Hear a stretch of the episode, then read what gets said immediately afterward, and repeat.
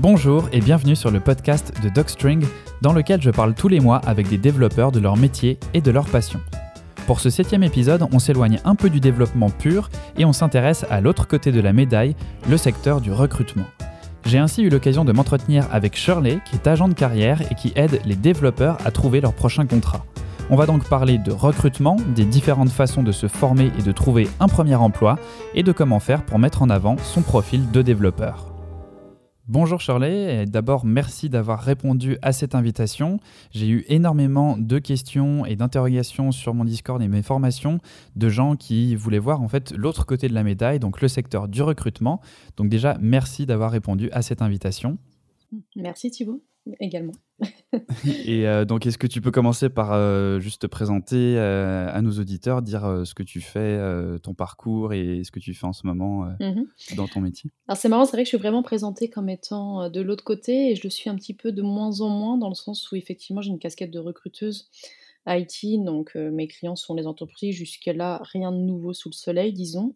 Et de plus en plus, je suis justement du côté quelque part des individus euh, dans le sens où j'ai une casquette d'agent de carrière et ce sont cette fois les personnes qui me rémunèrent euh, pour différentes offres qui sont en fait pensées euh, en fonction du cycle professionnel. Donc de la recherche d'opportunités, sur des sujets aussi d'évolution professionnelle, sur des sujets de départ de poste, etc., etc. Donc je vais vraiment être une sorte de SAS à côté du marché du travail euh, en mode plugin pour euh, justement répondre de façon la plus neutre et éclairée possible à, des personnes qui se posent des questions.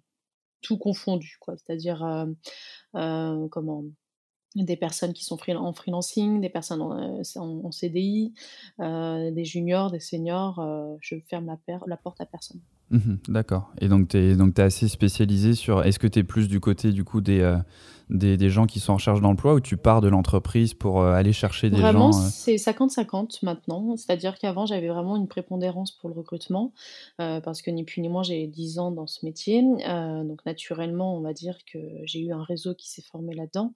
Et de plus en plus, une communauté s'est créée aussi à travers mon activité avec plus ou moins une influence modérée, mais qui quand même se fait entendre.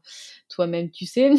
et donc, en fait, il y a l'idée bah, voilà, de, de, de, de plus en de faire ce, cheminement vers aujourd'hui un travail qui me prend, quand je dis 50-50, c'est vraiment la moitié de ma semaine et consacré au métier d'agent de carrière. Mmh, d'accord. Et justement, bah, on va rebondir là-dessus avant de rentrer dans, dans, le vif de mes questions, parce que justement, tu es assez active sur les réseaux sociaux, sur Twitter, LinkedIn, etc. Mmh et, et, c'est cool parce que justement, on, on, voit beaucoup en fait ce côté-là qu'on connaît peut-être un peu moins. Et euh, tu aussi, euh, as l'air aussi euh, assez calé. Alors je sais pas d'où ça te vient, mais niveau tech, enfin je sais pas si j'imagine c'est quand même un prérequis, un minimum de quand même dans le recrutement de, de savoir pourquoi on recrute, mais, mais c'est mm. cool parce que du coup on voit que tu es, enfin, es, es, au courant des, des, tendances et tout ça. Et tu as, donc, as récemment, hier en fait justement un peu lancé un, un pavé dans la mare malgré toi, si j'ai bien compris. Euh, avec à partir de... Hein, oui, euh, tant mieux, mais, euh, mais à partir d'une réflexion justement sur le fait que, mm. que c'était difficile en ce moment pour les juniors de trouver du travail. Est-ce que, est que tu peux nous parler un peu de ça, de ce que, de ce que tu as dit et, des réactions qu'il y a eu? Alors, déjà, c'est vrai que ça a commencé par une discussion au téléphone d'une personne qui, qui, me disait qu'elle comptait abandonner le, monde de la tech parce que elle a contacté, relancé, fait vraiment tout quelque part ce que je lui avais aussi recommandé, etc. Et s'est rendue compte d'une chose, c'est que en fait ça marchait pas. Et donc ce constat d'échec, ça m'a fait une sorte de, de, douleur. Je sais pas, c'est bizarre dans le sens où euh, c'est pas ma carrière, c'est pas mon projet, c'est pas euh, c'est pas moi hein, qui suis concernée. In fine, hein, euh, pour le coup, je pourrais très bien raccrocher et continuer ma journée comme bon me semble. Et, et en fait, ça m'a fait quelque chose que je saurais pas expliquer et ça m'a ça m'a ça m'a fait comprendre que sa réalité, c'est loin d'être un cas isolé d'une part et qu'à un moment donné, bah, en fait, on est quelque part tous dans une chaîne en fait du, recrutement. C'est-à-dire que moi, je suis un maillon de la chaîne de l'intermédiation. Il y a le candidat, il y a le recruteur, il y a, l'entreprise, l'évaluateur, euh, l'onboarding qui va être autour plutôt des RH par exemple, le départ aussi. Et donc en fait, je me dis en fait, c'est une chaîne où on a tous quelque part une responsabilité, premièrement, et de deux, euh, une, une, comment dire, on peut y apporter quelque chose euh, même à son niveau. Et en fait, je me suis dit, bah, je vais faire une vidéo quand même pour interloquer.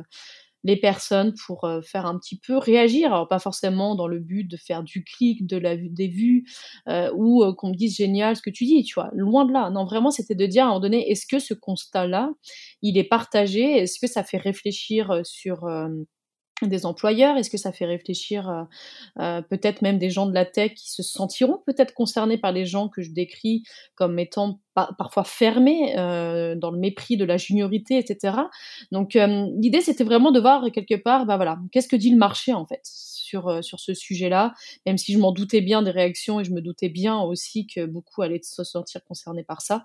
Et ça s'est révélé être le cas, en fait. un hein. plein de feedback très intéressants, des points de vue différents, employeurs, euh, freelance, tech, euh, où on se rend compte qu'effectivement, dans un contexte assez assez grave et en même temps, je trouve que c'est souvent dans ces contextes-là de crise que se révèlent les problèmes en fait que ça soit dans un couple, euh, que ça soit dans une organisation, que ça soit dans une entreprise, que ça soit sur un marché.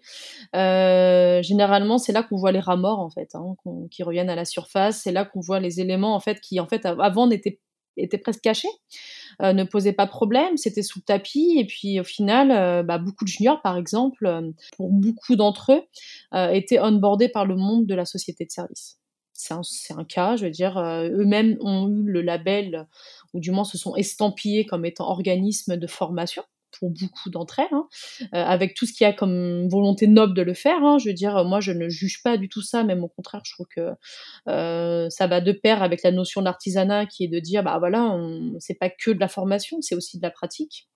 Donc, d'avoir des projets en interne au forfait et en régie, pourquoi pas? Et là, en fait, elle se retrouve vraiment dans une situation où les projets ont été coupés euh, parce que finalement, quand on constate une chose, c'est que le modèle en elle-même, elles en sont elles-mêmes les propres victimes de ce qu'elles finalement elles appréciaient, c'est-à-dire la flexibilité du marché du travail euh, en France notamment, peut-être pas dans d'autres pays, mais c'était vraiment ce qui faisait que ça les nourrissait quelque part. Euh, à un moment donné, on voulait quelque... avoir des équipes que tu peux prendre, euh, transformer rapidement. Tu peux dire bah là ça va pas avec telle personne, tu me le changes avec un autre en mode garantie de remplacement. Euh, et donc en fait, il y avait cette notion où en fait ce schéma de travail qui a été très flexible, euh, ça les nourrissait, ça faisait qu'elles arrivaient à s'en sortir avec bah, des équipes en mode recrutement intensif, etc., etc. Et aujourd'hui, elles en sont victimes, c'est-à-dire que bah en fait, les premières choses que tu cuts dans ces moments-là, c'est la prestation et la flexibilité. Euh, bah en fait, elles, elles s'en servent les entreprises quand il y a des moments de crise économique. Il y a déjà eu ça par le passé, c'est loin d'être nouveau. Des fois, c'est même de façon opportuniste. Hein. On va renouveler le staff, euh, on va jouer sur le, le, wording de la crise euh, pour s'approprier le sujet sans pour autant être dans une démarche de, de, de crise. Mais elles se mhm. disent, là, c'est un effet d'aubaine, d'opportunité, euh, allons-y joyeusement. Et donc, la première chose que tu cut, évidemment, ce sont le monde de la prestation. Donc, elles se retrouvent à avoir dans leurs effectifs des gens seniors confirmés qui donc sont en recherche de missions et de projets. Et donc euh, c'est ni plus ni moins un schéma de flux, euh, c'est du flux hein, le SN, hein. c'est vraiment euh, l'entrée, beaucoup d'entrées, beaucoup de placements, beaucoup de sorties, tu gères des intercontrats, etc. Et là dans la chaîne de flux en fait, bah il y a le monde des seniors qui se retrouvent dans une situation de recherche de missions. Donc elles ne font plus l'intégration, l'entrée des juniors parce que déjà, elles n'arrivent pas à placer des seniors. ça fait, euh, ça fait c'est ce que disaient certaines personnes justement en répondant, c'est que tu crées le problème après de, dans 5 ans, tout le monde qui va dire, ah, on a une pénurie parce que justement, tu n'as pas embauché de gens, euh, de gens juniors, tu les as pas euh, formés, tu leur as pas permis de devenir seniors, et puis finalement, après, tu te retrouves avec des des écarts assez importants avec d'un côté les gens qui sont déjà, euh, déjà dans le milieu, qui ont déjà des boulots, et de l'autre côté, bah, plus personne pour euh, prendre la relève, en fait. Quelque part, c'est ça. Et puis, euh, ça veut dire aussi que c'est des personnes qui ont une vision, non seulement, donc là, on en vient effectivement à un autre sujet, c'est la pérennisation. Comme moi, typiquement, je viens de ce contexte-là, c'est-à-dire que j'étais dans le marketing, je suis passée dans le recrutement parce qu'il n'y avait pas d'opportunité pour moi. Il est clair que c'est une période charnière qui fait que ben, en fait, les gens ne reviennent pas sur leurs souhaits, à part vraiment très rarement. C'est-à-dire que moi, le marketing, peut-être que je l'incrémente sans vraiment le savoir dans mon job, mais je ne, le vrai marketing, comme on l'entend, chef de projet, product owner aussi pour certains, euh, c'est un job, quoi. Je veux dire, jamais je reviendrai dessus c'est certain. Et donc, euh, c'est ça qu'on est en train de se dire, c'est qu'au final, ces gens-là, certainement qu'ils ont été tellement dégoûtés, euh, que ça soit par des postes euh, où finalement on les prend pour de mauvaises raisons dans leur juniorité, ou on leur manque de respect sur parfois pas mal de d'approches, de, manière de dire des choses, etc., qu'en fait ils finissent par quitter les rangs. Et oui, comme tu dis, à un moment donné, bah, se posera la question de, bah en fait, tous ces gens-là, où est-ce où est-ce qu'ils sont allés quoi.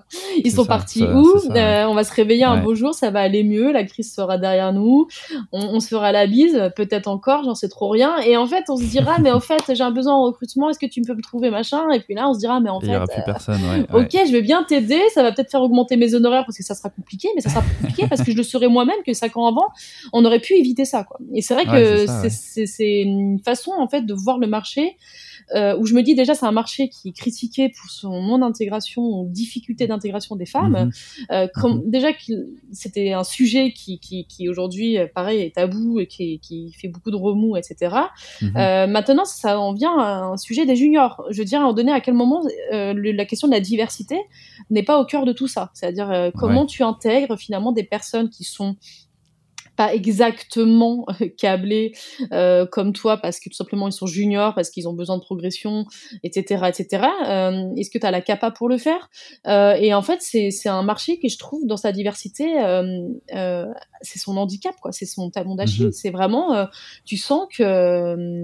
Bah, tant, tant qu'il y a des gens, en fait, c'est marrant. Je, je pendant que tu parles, je pense à mon domaine des effets visuels dans lequel j'ai travaillé pas mal, où il y avait un peu ce il y a eu pendant longtemps ce truc-là aussi d'avoir beaucoup de gens, euh, vu que bon, tu travailles sur des films, etc., ils n'avaient aucun problème pour recruter parce qu'il y avait toujours des gens qui voulaient euh, faire ces boulots, etc. Et donc, euh, donc là, effectivement, ça, ça, tombait toujours sur plus des hommes, etc.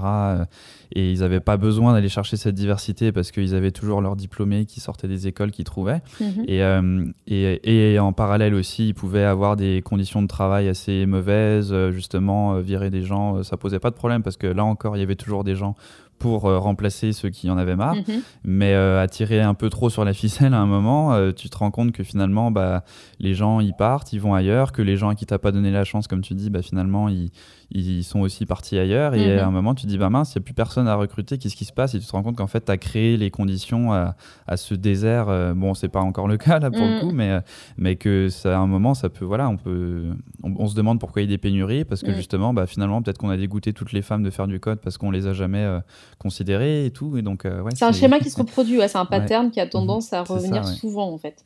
Après, encore une fois, je réfléchis en mode chaîne et peut-être que je vais mhm. même faire. Euh, euh, comment dire Après, il y a peut-être plusieurs questions. Tu veux comment, comment tu pars sur les questions ou tu veux bah, d'abord que je réfléchisse comme je viens de te le bah, dire On peut enchaîner. on peut enchaîner parce que justement, j'ai une des questions. C'est par rapport aux gens qui sont en reconversion, c'est la grosse question, qui sont en reconversion et qui n'ont pas d'expérience avant, ils, veulent, euh, il y en a beaucoup qui se demandent comment, par rapport à des gens qui sont euh, jeunes, qui sont sortis de l'école, qui, euh, qui cochent toutes les cases en fait, mhm. comment ils peuvent se mettre en avant? Est-ce qu'il vaut mieux Est-ce qu'ils peuvent parler de leur expérience passée dans justement dans d'autres domaines? Est-ce que ça a un, un, intérêt, un avantage? Est-ce que, est-ce que justement mettre en avant son âge mhm. et le tourner, tu vois, des trucs de genre Qu'est-ce qui fait que tu peux Alors moi, c'est intéressant ta question parce que hum, c'est vrai qu'on n'est pas du tout sur des fois une vision très biaisée du marché en disant que forcément les gens diplômés s'en sortent le mieux euh, ou euh, sont mieux vendus euh, dans leur façon de se vendre. Quoi. Je, l'ai dit 36 000 fois vendre, mais t'as compris l'idée. et en fait, il y a un peu ce côté syndrome aussi de bah, je suis forcément moins bien. Quoi, de facto. Et j'ai envie de dire que déjà, c'est un travail énormément énorme sur soi-même. C'est-à-dire que à un moment donné, c'est con, mais déjà, pourquoi ils veulent se reconvertir? Des fois, il y a des, si je peux me permettre, des mauvaises raisons. C'est-à-dire que Pôle emploi a, mis ça en mode annonce publicitaire, marketing à fond, c'est l'Eldorado, allez-y, ça recrute, donc on va se faire euh, un job en plus, d'autant plus bien payé. Euh, donc il y a une forme déjà de, alors ça peut être une très bonne raison, mais ça ne doit pas être que ça. Je veux dire, quand tu vas Mhm, chercher un autre job, il faut oui. qu'à un moment donné, euh, tu te dises à quel moment, là, j'officialise quelque part cette reconversion, parce que déjà, ça m'a titillé un petit peu avant, beaucoup me le disent d'ailleurs. Oui, le code, c'est toujours été quelque chose d'à côté que je faisais le soir, euh, même depuis tout le temps, mais au final, c'était mal vu par mes parents. J'ai ça, j'ai eu ça, euh, d'ailleurs, comme remarque. Euh, donc, il a fallu faire le chemin un petit peu, comment dire, élitiste, bien vu sur le plan social et familial. Et le code est venu que tardivement. Et donc, il y a le, schéma vraiment de se dire déjà pourquoi tu veux te reconvertir.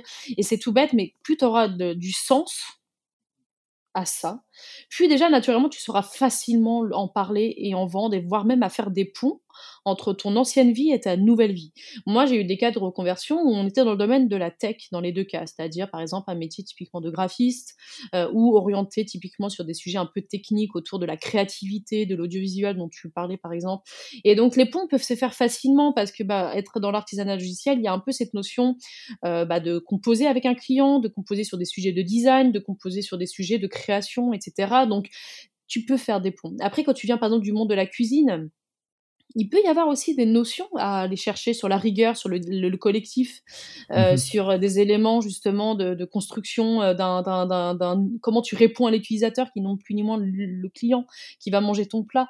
Euh, je veux dire, c'est, c'est quand même euh, les ponts se font quand même. Je veux dire, Mhm, c'est pas déconnant. Après, il y a effectivement des métiers qui sont très très éloignés, mais malgré tout cela, je veux dire, euh, euh, par exemple, des personnes qui ont été, euh, je sais pas, dans le métier d'hôtesse d'accueil ou dans le métier du secrétariat, euh, tu réponds non, non, à, à une notion de, de, de, de relation client ou de Ouais. codir. Et ça, je veux dire, à un moment donné, euh, dans le monde de la tech aussi, on en parle. Mais encore Ouais. faut-il à un moment donné ne pas euh, être dans le déni de sa vie d'avant? Parce que moi, je le vois Mhm. assez souvent, ah bah non, ça, il faut pas que j'en parle. Euh, de toute façon, euh, c'est. c'est pas valorisant, euh, euh, j'en tire rien et tout. Et des fois, c'est bien plus valorisant qu'un Mhm, diplôme Faut en faire une force, ouais. Ouais, ouais. Après, évidemment, il y, a les- il y a la notion de, j'ai envie de dire presque dans, dans quels que soient les profils juniors, euh, que ce soit des personnes en reconversion, euh, que ce soit des gens sortis d'école, parce que encore une faut-il aussi que eux se, se posent des questions, parce qu'ils sont pas non plus toujours les plus euh, on va dire pareil, hein, quand je te le disais tout à l'heure, tu me disais voilà, ils, ont, ils cochent toutes les cases, pas forcément justement, et je, je vais en parler. Euh, et euh, entre les gens justement qui ont fait des parcours euh, de courte durée, euh, que ce soit chez O'Clock ou quoi que ce soit, je dirais qu'il y a trois sujets vraiment primordiaux qui doivent être mis sur la table. C'est déjà effectivement l'état d'esprit de l'apprentissage. C'est tout bête, mais tu vois, euh, l'apprentissage, tu le fais dans un objectif. Euh, pourquoi tu veux maîtriser tel framework? Pourquoi tu veux maîtriser tel langage? C'est pas juste pour cocher des, justement cocher des cases, comme tu dis, en disant voilà, je maîtrise euh, React sur le bout des doigts. Non, c'est vraiment, ça a un usage normalement métier, ça a un usage utilisateur. Donc ça veut dire que déjà dans, la maîtrise euh, du monde du développement, déjà c'est l'art de coder l'art de programmer qu'il faudrait déjà avoir comme notion de base, Mhm. le pourquoi Ouais. de ce que je fais, quels sont les fondamentaux techniques. Parce que finalement, le langage, lui, en, so- en soi, il change en fait. Il Oui, oui, ça, évolue, le, Ça, contexte de l'entreprise évolue aussi. Au début, ils étaient sûr. sur une petite application et puis après, ça part sur de l'industrialisation des développements parce qu'on a une énorme scalabilité. Au final, euh, ce sur quoi on va, tu vas pouvoir, toi, en tant que junior, être compétent dans ton job, c'est de pouvoir passer d'un langage à un autre, de t'adapter. Et donc, ça veut dire maîtriser les bons patterns de base, en fait. C'est ça, et ça, on n'en parle pas assez. Je veux dire, on a fait beaucoup de formations euh, très euh, hype avec des buzzwords. On a fait des formations buzzwords, c'est-à-dire que c'est comme si, je sais pas comment t'expliquer ça, on t'avait appris euh, à, à- à la pâtisserie euh, sur, euh, je sais pas, un, un modèle de gâteau. Tu as une formation Mhm. sur Ouais, un ouais. gâteau, mais en fait, en Ouais, soi, c'est qu'il faut savoir faire de la pâtisserie. C'est quoi Qu'est-ce que tu mets là-dedans? Quelles sont tes techniques? Qu'est-ce que tu as appris comme base? Mais qu'est-ce que toi tu comment tu t'extrais de cette base pour aussi y mettre ta touche personnelle dans le Mhm. développement, tu vois. Et donc ça, j'ai envie de dire, c'est des états d'esprit d'apprentissage qui en fait passent ni plus ni moins par le deuxième point que je vais te dire, qui est la remise en question. C'est con, mais euh, on parle de la tech avec le feedback utilisateur tout le temps. Euh, voilà, c'est quoi le feedback métier, le feedback de l'équipe, le feedback. euh, euh, et à, à aucun moment on se dit que le feedback utilisateur commence déjà dès euh, la, démarche de rechercher un job en fait. Et, en- et des fois, il arrive qu'en entretien technique, les gens se sentent. Alors c'est vrai que tous les entretiens techniques, je veux pas faire le sujet là-dessus, mais c'est vrai qu'il y a à boire et à manger, je te le conçois, je, voilà, je conçois. Mais des fois, les feedbacks des personnes qui peuvent te donner, ça peut être une énorme source de progression. Il y a des personnes, elles vont dire Ah, mais là, il m'a trop mal évalué, j'en suis sûre que je suis bon dans ça, c'était mhm. du grand n'importe quoi. Mhm. Tu vois, des trucs où tu dis à un moment donné, mais en fait, si tu pars sur cette base-là, comment veux-tu progresser? Il faut vraiment mhm. prendre le feedback de l'entretien technique comme étant une base de là, il faut que je sache ce que je ne maîtrise pas en fait. Ce qu'on m'a pointé du doigt comme étant une lacune, il faut pas que je le garde dans, dans, ma besace de la frustration et de la non remise en question où je traîne ça mhm. tout le long de ma vie en mode euh, ma vie, façon de parler, hein, mais, ou en mode voilà, je, je, je, refuse finalement telle entreprise ou je refuse tel tel sujet. Non, ça doit être un sujet de réflexion en fait, un mhm. sujet de remise en question. Tu vois c'est que justement on rentre un peu euh, enfin c'est le même euh, problème toujours d'avoir accès déjà à cette, ah bah, euh, première étape parce que ah c'est ça il y en a bah, beaucoup qui aimeraient déjà juste avoir ce tu vois et qui sont prêts mais moi c'est ça, j'en ai moi je le propose. Ouais. ce petit aparté en mode je fais ma promo mais si tu veux dans mon schéma de carrière je mets en relation mhm. des personnes qui souhaitent avoir ce regard extérieur neutre en dehors d'un process de recrutement pour avoir une sorte de simulation d'entretien technique. Ah ouais c'est bien voilà du coup la personne elle est là elle te met en situation de voilà du pair programming, euh, un besoin mhm. métier, que sais-je encore. Après, mhm. eux, ils font euh, comme ils veulent. Hein. Moi, je ne regarde pas ce qu'ils font.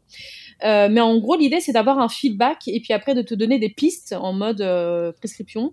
Comment tu peux t'améliorer? Sur ça, je te conseille plutôt cette lecture, etc., etc. Et puis comme ça, si tu as justement le jour où finalement, si tu arrives à décrocher ce, cet entretien, bah, là, mm. tu es déjà, es déjà préparé. Exactement, c'est de la préparation, c'est de l'entraînement. Je veux dire, on parle des sportifs, on parle du monde de la cuisine. Quoi. Je pourrais te citer, je sais pas combien de métaphores, mais c'est de l'entraînement. Un, un, athlète, il ne devient pas du jour au lendemain euh, super euh, coureur, euh, etc. C'est de l'entraînement. Oui, non, mais ça, tout, ces, tous ces trucs-là, c'est sûr, toutes les, bah, c'est pas une, c'est pas une surprise si justement quand tu passes des entretiens après plus temps passe, plus tu es meilleur pour négocier ton salaire, tous ces trucs-là. Et puis tu sais, tu sais les techniques aussi qui sont utilisées de l'autre côté. Et puis surtout, tu euh, sais surtout comment sur, sur quoi à mettre euh, le, doigt sur euh, comment te mettre en valeur en fait. Ouais, Parce que c'est tout bête, mais tu te connais plus, bah tu connais plus aussi tes forces, tout ça. Ouais, Tu te connais plus, tu sais que bah, en fonction, il suffit que tu, tu comment tu chatouilles un peu le besoin en face, parce que des fois mhm. les annonces sont complètement mal rédigées, sans véritablement mhm. valeur ajoutée. Puis c'est en discutant à peu près que tu comprends finalement où se situe le besoin. Euh, mhm. Et là, en fait, tu peux rebondir en fonction de ce qu'on va te dire. C'est ce que j'appelle de l'intelligence de situation, où euh, justement tu vas rassurer en disant, bah là, typiquement euh, sur ce sujet-là, mon apport de valeur, ce que je peux vous apporter serait peut-être plus sur ça. Et ça, par contre, je sais mhm. que je ne sais pas faire.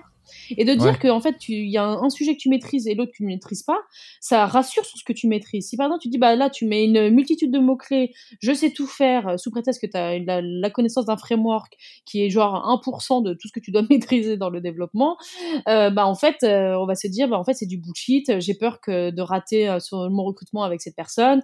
On sent qu'elle se remet pas trop en question. Elle est en mode je sais tout alors que aucun rapport. Et en fait, si tu veux, c'est que hum, le feedback utilisateur, il est là, mais aussi l'évaluation quelque part un peu de ce que tu vas donner en entretien, c'est-à-dire que l'ouverture, par exemple, c'est tout bête, mais il y a des gens qui vont te dire ah ben non, mais moi j'ai entendu dire que ce domaine-là, ESN, euh, e banque, euh, peu importe, tu peux t'en citer euh, le, le monde, voilà, après c'est tes valeurs aussi, mais c'est aussi des fois les échos de personnes autour de toi qui vont te dire non mais là il n'y va surtout pas, c'est pas bien, tu vois. Ok, c'est important effectivement d'avoir les feedbacks des gens qui sont autour de toi, de ton réseau, etc.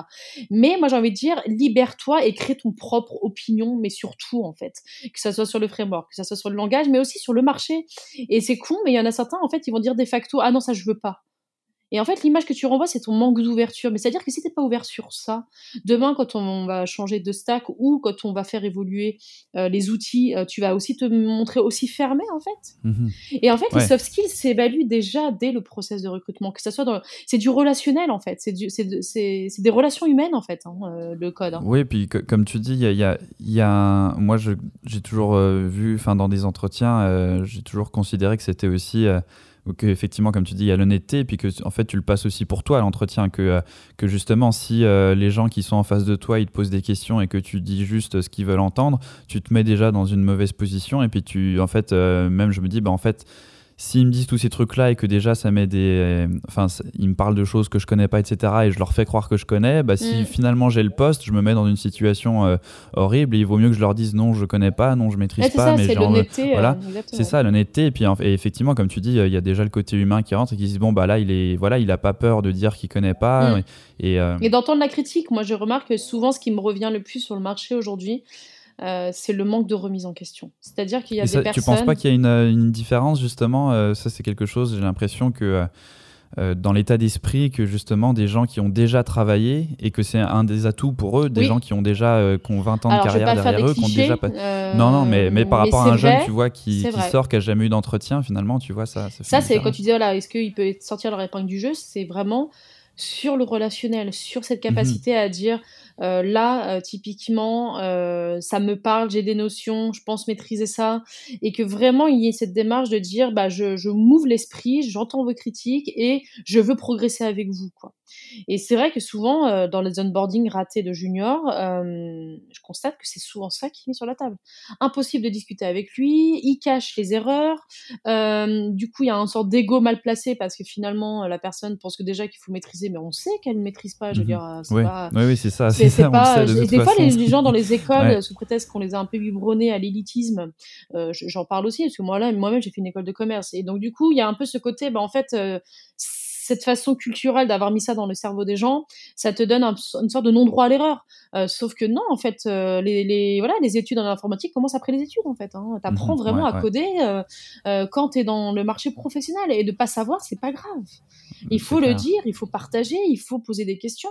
Il faut, en fait, un manager, il est là pour être dérangé. moi, j'ai souvent entendu ça, et c'est vrai. S'il veut une équipe tranquille, euh, où finalement les gens sont tous déjà opérationnels et autonomes, bah, c'est pas un manager, c'est juste quelqu'un qui c'est une tour de contrôle. Voilà, c'est pas. Euh, ouais.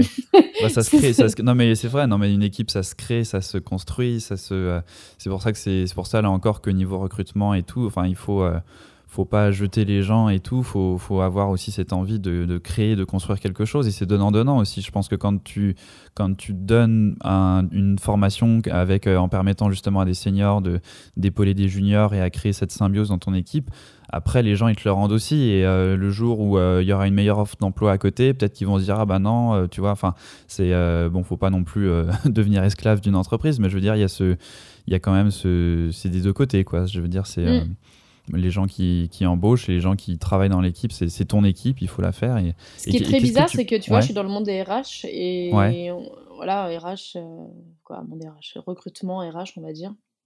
Et en fait, on associe souvent le sujet humain à ce milieu-là, en fait. Sauf que je crois qu'il n'y a pas mhm. plus euh, relation humaine dans le monde de la tech. Mhm. C'est-à-dire qu'une personne qui arrive à un entretien euh, euh, qui arrive dans un poste, euh, qui est incapable d'être dans une interaction humaine euh, dans son quotidien, mmh dans le partage, dans le fait de, d'apprendre, de, de, pousser des initiatives. encore une fois, j'ai encore eu un, écho d'une startup où ils ont pris une personne, ils vont reprendre là une personne dans l'alternance parce que c'est exactement ça. Elle teste des trucs, elle, propose, elle imagine, mhm. elle se donne le droit à l'erreur et, mhm. c'est des relations humaines. C'est-à-dire que tu veux partager mhm. avec ton, ton, ton, prochain, quoi. C'est ni plus, bah, ou moins ça, en fait. C'est ça, un, humain qui interagit et pas juste une machine qui code, quoi. Et c'est là où on en parlera plus tard. De, tu parlais de no code en bas, mais peut-être que ce sont les premiers que qui sont pas justement dans l'apport de valeur sur le plan humain, qui vont peut-être, oui, être remplacés ou que sais-je encore, mais, mhm. mais, oui, euh, mais les... bah, il y a tout un, comme tu disais, il y a, y a, autre chose que, euh, que le langage de programmation, que tout ça, il y a tout ce qui va avec. Et qu'est-ce que tu penses J'avais une question justement sur les, euh, les, les, fameuses formations courtes intensives, quand on parle de justement euh, par rapport à des écoles de 2-3 ans où euh, j'ai l'impression qu'il y a un peu du pour et du contre parce que tu, sur des parcours de 2-3 ans ça, ça, peut être bien mais tu peux aussi un peu former des gens comme on disait euh, à penser qu'ils sont au courant de tout alors que même en 2-3 ans bah, tu as encore plein de trucs à apprendre. Et, et, du coup les formations courtes intensives je, je demandais par rapport aux entreprises comment elle voit ça? Est-ce que, justement ça crée pas trop de. J'avais marqué des, juniors trop juniors, entre guillemets, et que peut-être que c'est aussi. Euh, que, ça permet de répondre à un besoin d'un côté, mais que ça crée un problème d'un autre, parce que du coup, ça, peut décourager peut-être les entreprises à, avoir cet afflux de gens qui, euh, tu vois, qui, ont fait des formations très courtes et, euh, Et par rapport à un junior, tu vois, il y a, il 10 ans, quand il n'y avait pas ces formations où un junior avait au minimum fait justement une école, avait fait 2-3 ans, donc, euh, tu vois, la, notion de junior a peut-être un peu changé aussi, euh, mais faut, du coup, il faut que les entreprises s'adaptent aussi et de se dire que, enfin, moi, c'est mon, impression que, euh, que le junior d'il y a 10 ans n'est pas forcément le junior d'aujourd'hui et qu'il faut prendre ça en compte et pas s'attendre à avoir la, même chose, tu vois. Alors, je vais être très, très caricatural, mais c'est volontaire et si voilà, les gens m'en veulent je m'excuse par avance, tu vois. Mais des fois, ça me fait penser, euh, ces formations courtes, mhm. ça me fait penser à deux choses. aux escape games. D'accord? Tu apprends à être enquêteur, tu vois. Sur une mmh soirée, tu as l'impression d'être dans la peau euh, d'un enquêteur. Mais est-ce que ça fait de toi un métier d'investigateur? Non. C'est, on te donne l'eau à la bouche. Donc, en ce sens, le point positif, c'est qu'effectivement, on te donne un peu les, les voilà, les, débuts pour voir si ça peut te plaire ou pas. Moi, je le vois surtout comme ça. Et euh, pareil, les ateliers de cuisine. On te met dans la pose d'un chef quand tu cuisines, d'accord, très bien, tu vois à peu près, tu as la, as la toque, tu joues le rôle, mais je veux dire, t'es pas, ça veut pas dire que pour autant que tu arrives au niveau du chef, tu vois. Ce que je veux dire, c'est que même au bout de 5 ans d'études, tu sais pas coder en fait après bah euh, une école d'ingénieur, euh, l'université. Euh, tu sais pas, tu te rends compte qu'en fait, tu as un énorme montagne devant toi, tu as l'impression que tu as, franchi une montagne, mais en fait, c'est que la petite colline, et puis tu as l'énorme montagne qui arrive devant toi. Donc, en fait, mhm. ce que je veux dire, c'est que pour mettre l'eau à la bouche, pour dire à un moment donné ce que ça peut te plaire ou pas, j'ai envie, envie de dire pourquoi pas. Et presque ça pourrait mhm. se faire à travers des, des, schémas à côté de, comme ça c'était à l'époque le CNAM, formation à distance, etc. etc. Mmh Mais de dire au mmh point qu'au bout de trois mois tu sais coder, c'est un mensonge. Je, ou même au bout de six mois, c'est un mensonge. À part éventuellement. Euh, les exceptions, c'est genre, tu as une vélocité d'apprentissage folle, euh, tu as, mmh un moulin technique déjà euh, de façon innée, un peu comme mmh si tu avais l'oreille absolue en musique ou quoi. Mmh là, il suffit de faire deux, trois notes, c'est bon, tu gères ton truc. franchement, combien sont dans ce, dans ce registre-là Je veux dire, c'est une petite poignée, tu vois. mais je veux dire, en six mois, on n'apprend pas, à mon sens, vraiment tous les fondamentaux euh, techniques, ça demande quand même une énorme passerelle à, côté qui est l'auto-formation. Lire mmh et encore lire plein de bouquins, euh, des, mmh trucs qui vont te mettre dans des situations de code, euh, quitte mmh à être en lien avec des vecteurs influents sur le marché en disant voilà, donne-moi un petit peu matière, c'est un peu de bande passante pour me former sur ça, j'ai lu ça, j'ai pas bien compris, et ainsi de suite. Donc ça demande quelque part une autodiscipline, encore une fois, le sportif, hein, il a un coach, mais lui-même aussi, il se met en autodiscipline pour vraiment progresser dans son, dans son job. Et, euh, et donc, euh, les six mois, c'est ni plus ni moins une, c'est ni plus ni moins une certification, à mes yeux, que tu as quand tu déjà en poste. Par exemple, tu veux faire, euh, je donne un exemple, gestionnaire de projet. Allez, tu veux te moderniser, tu fais une certification agile ça a du sens, d'accord euh, Peut-être que euh, on te donne un peu de matière sur ce que ça signifie euh, de gérer une roadmap, etc. ça aurait du sens, six mois ou trois mois, voire quelques jours dans ce cas-là, tu vois.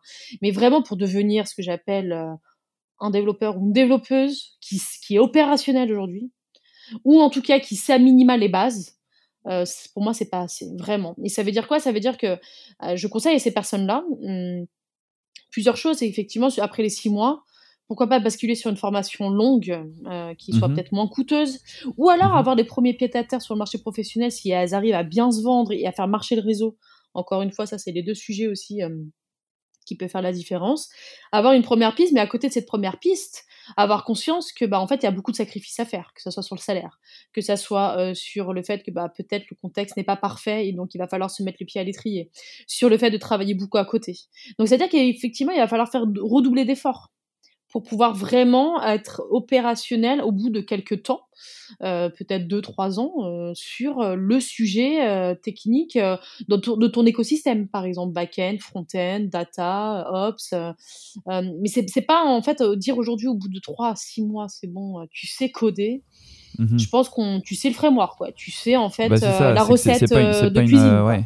c'est pas une fin en soi en fait, et comme tu dis, c'est que la façon dont c'est vendu et c'est ce qui fait aussi que de mon côté après quand on fait des formations les gens sont à ce point paniqués sur euh, quel langage quel framework il faut apprendre c'est parce qu'on a l'impression que euh, justement, tu as un parcours euh, trois mois, euh, deviens développeur web avec React et, ou avec PHP, etc.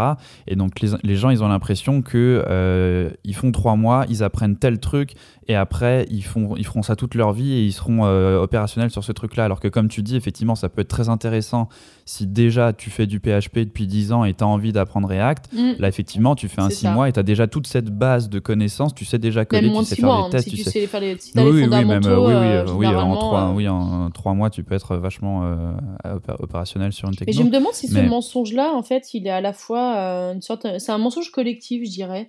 C'est qu'il y a des développeurs et des développeuses juniors qui pensent en maîtrisant Mhm. un framework savoir coder. Donc Mhm. quelque part, ils n'ont même pas conscience finalement que bah, ils sont dans, dans l'erreur eux-mêmes en fait. Mhm. hein. C'est-à-dire Mhm. euh, maîtriser React ne veut pas dire que tu maîtrises l'écosystème front-end. Mhm, Maîtriser Java ne veut pas dire que tu maîtrises le développement, euh, la programmation objet, forcément. Euh, donc déjà, eux-mêmes, ils sont dans l'erreur. Ensuite, il y a effectivement euh, la déconnexion d'un schéma de formation avec le terrain de l'entreprise. C'est-à-dire que, bah, effectivement, il y a des formations, tu te demandes à un moment donné si elles ont déjà remis les pieds dans une équipe pour former des gens, pour faire même euh, du code, en fait. Hein. C'est cool, mais euh, revenons quand même à la base. Hein. Euh, c'est comme si, je sais pas, tu avais des formations de cuisinier et tu plus mis les pieds dans une cuisine, quoi. Tu vois, c'est... Ouais, ouais, tu sais Donc euh, il y a quand même ouais, un, un débat sur ça aussi, disons-le franchement. Donc euh, pour mini, à minima réajuster le tir, euh, bien cibler aussi quels sont les schémas de formation à développer entre, bah je sais pas, peut-être que la tendance avant c'était, je sais pas, euh, UX UI, peut-être maintenant ça allait moins, Mhm. j'en sais trop rien, mais bon, au moins réajuster le tir aussi sur bah, les, les parcours que tu Deuxièmement. Et puis, euh, euh, troisièmement aussi, c'est clairement le, le schéma en fait de se dire, bah, euh, là, la, la, la formation que j'ai, c'est un moyen de, c'est pas une fin en soi. Mhm, Donc ça veut mhm, dire que ça va mhm. m'aider à m'ouvrir des portes, mais ça va pas m'aider à faire le job en fait. Et c'est vraiment ouais. sur le terrain professionnel.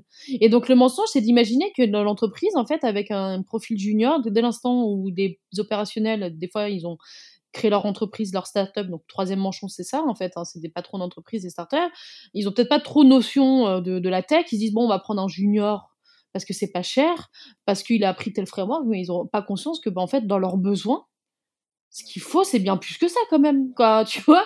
Il va Ouais. falloir, euh, certes, tu peux utiliser des outils du marché quand euh, tu crées un site e-commerce et il y en a, tu vois. Mais si Mhm. tu vises peut-être des sujets un petit peu plus, euh, voilà, aboutis ou costauds, bah, peut-être qu'il va falloir à un moment donné avoir conscience que la tech, c'est pas juste quelqu'un qui maîtrise les frameworks, tu vois. Et est-ce que tu, est-ce que tu Donc il vois y a des du coup, mensonges du qui côté, sont des fois non. Ah, pardon, je suis désolée, je t'ai coupé, Non, navré. Mais ce que je veux dire, c'est qu'il y a trois mensonges et qui des fois sont inconscients et, et, et, et- et voilà. Et en fait, euh, du coup, tout, tout le monde empathie dans ces gens-là, dans ce moment, à ce moment-là, et surtout les juniors, en fait.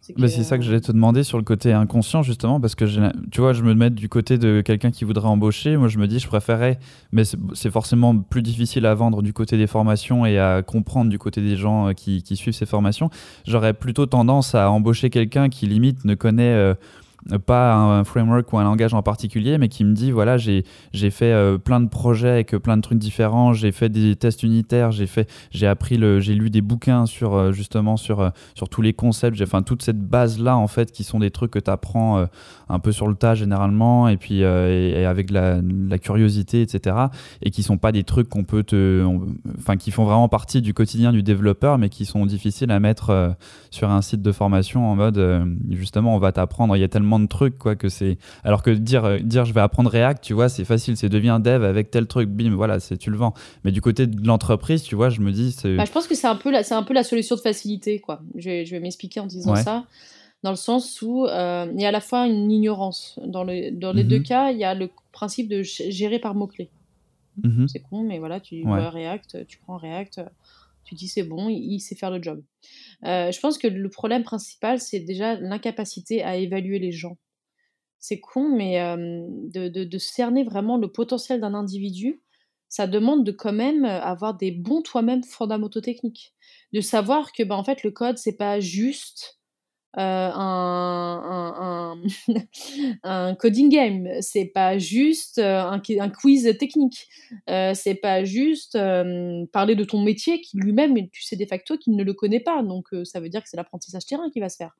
Et des fois, en fait, dans les évaluations, tu sens qu'en fait, euh, les entreprises de formation se sont adaptées à ce schéma d'évaluation. Ah, donc là, Mhm, ça évalue ouais. sur React avec Ouais. en gros la maîtrise de tel framework. Bah, on va te faire une Ouais. formation qui assez- que tu arriveras à passer l'évaluation technique, tu vois. Ça devient. Non, mais ouais. exactement. C'est-à-dire qu'en fait, euh, si hein, on avait des bons euh, évaluateurs et managers, Mhm. Et des Mhm. fois, c'est les deux ensemble, mais c'est assez rare. Mais si tu as les deux, alors là, c'est le, le gramme, tu vois. Mhm. Mais euh, si tu as une personne qui sait cerner le potentiel et qui, avec ce potentiel-là, sait le faire progresser, peut-être que ces formations n'auraient plus de sens.